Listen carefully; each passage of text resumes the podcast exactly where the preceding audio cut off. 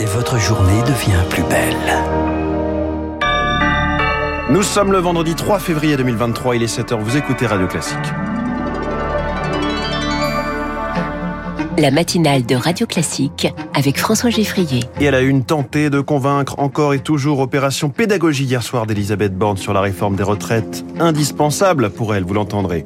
Quand les médecins africains fuient leur continent pour exercer en Europe, un problème pour les soignants français.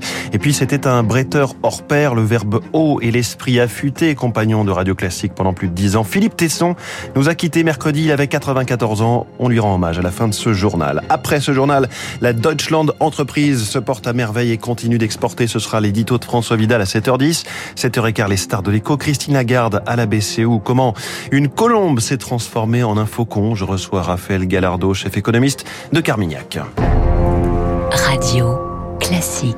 Radio Classique 7h et Elisabeth Borne persiste et signe pour elle la réforme des retraites. Lucille Bréau est bien indispensable. Le mot est répété sans cesse ces derniers jours. Encore hier soir sur France 2, pendant plus d'une demi-heure, la première ministre s'est livrée à une nouvelle séance de pédagogie en reconnaissant que demander aux Français de travailler plus longtemps n'est pas simple. Ferme sur le report de l'âge de départ, elle est plus ouverte sur l'emploi des seniors. Je pense qu'on doit aller sans doute plus loin et on a des députés de la majorité qui proposent que les entreprises dont l'index montre qu'elles n'ont pas des bonnes pratiques à l'égard des mhm. seniors, elles doivent mettre en place un plan d'action qui évidemment sera négocié dans l'entreprise. Si elles ne le font pas ou s'il n'y a pas des effets pour corriger ces mauvaises pratiques, alors il pourra aussi y avoir des sanctions. Et ça, je pense que c'est important vraiment aussi que les entreprises entendent le message sur la nécessité d'embaucher des seniors, de former les seniors et aussi de ne pas s'en séparer. C'est vraiment le moment de ne plus se priver des compétences et de l'expérience des seniors. Elisabeth Borne qui n'envisage pas le recours au 49.3 pour faire adopter sa réforme. On aurait aimé plus d'empathie, regrette le numéro 1 de la CFDT, Laurent Berger, dans la foulée.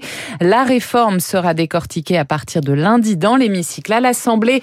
Plus de 20 000 amendements déposés. Cette réforme, elle est nécessaire, juge lui Édouard Philippe, l'ancien Premier ministre invité de nos confrères de BFM TV, deux heures avant le grand oral d'Elisabeth Borne. Les Européens en démonstration de force à Kiev. Candidate à l'Union européenne, l'Ukraine accueille en sommet une quinzaine de commissaires et le président du Conseil, Charles Michel.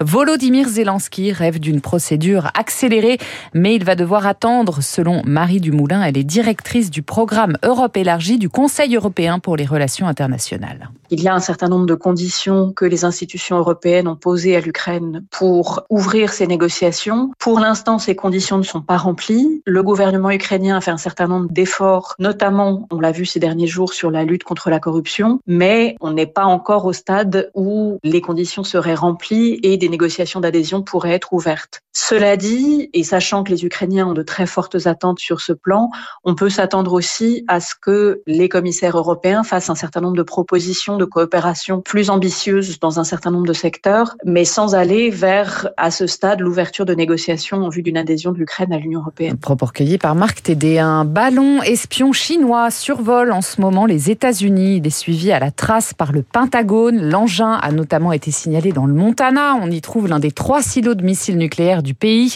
Washington a renoncé à l'abattre en raison des risques potentiels pour les personnes au sol. Le pape François attendu au Soudan du Sud aujourd'hui, pays à majorité chrétienne dévasté par une guerre civile sanglante. C'est la dernière étape de sa tournée en Afrique. L'Afrique qui perd ses médecins. Le continent est le deuxième pourvoyeur de praticiens étrangers en France. Le projet de loi immigration prévoit de faciliter encore plus les démarches en réponse au manque de soignants dans notre pays et ça ne plaît pas beaucoup aux médecins français, Héloïse Weiss. Aujourd'hui, 25 000 médecins qui exercent sur le territoire français viennent de l'étranger, principalement d'Afrique subsaharienne et du Maghreb, au risque de créer une pénurie de médecins dans leur pays d'origine. C'est l'alerte lancée par plusieurs médecins français dans une tribune.